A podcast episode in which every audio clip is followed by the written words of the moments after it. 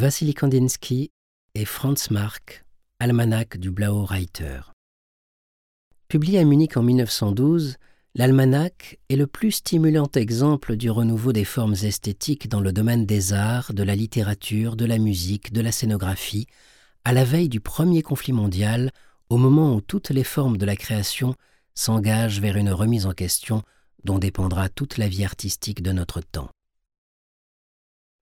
De l'anarchie dans la musique par Thomas von Hartmann. Les lois extérieures n'existent pas. Tout ce que la voix intérieure ne refuse pas est permis.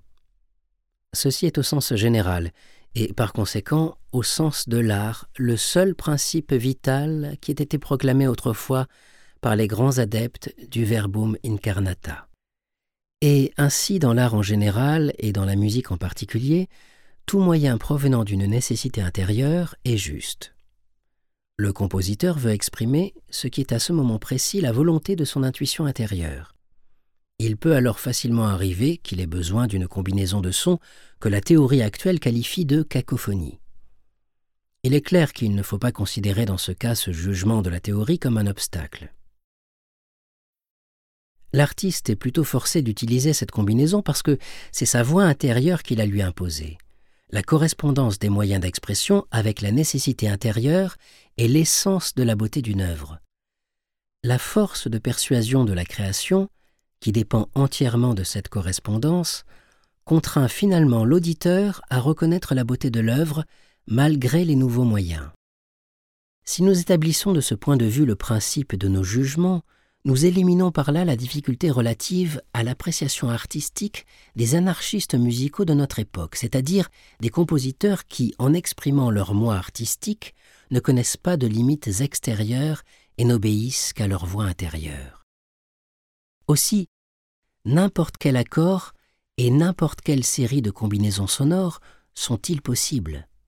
Et pourtant, c'est ici que nous nous heurtons aux grands problèmes qui concernent non seulement la musique, mais chaque discipline artistique. Tous les moyens sont égaux en droit, mais exerceront-ils dans leur totalité l'effet désiré sur cet organe des sens qui fait partie du domaine de cet art? Autrement dit, les lois de la sensibilité de nos organes des sens peuvent-elles dresser des barrières insurmontables à la liberté absolue relative au choix des moyens?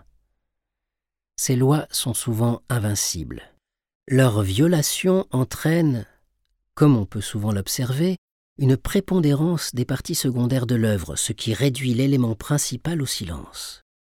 Ceci est dû à la lutte mystérieuse des moyens d'ensemble employés qui provoque une interférence sur l'effet général exercé sur nos organes des sens. Admettons par exemple que l'artiste ressente la nécessité de bouleverser l'auditeur par un certain accord étrange. Il est évident que, pour atteindre ce but, une série d'autres accords opposé à l'accord principal a dû nécessairement le précéder, sinon notre oreille se serait habituée, par l'utilisation de moyens semblables à ce que nous recherchons, à ce genre de moyens, et par là ne serait plus capable de réagir fortement à cette combinaison nécessaire.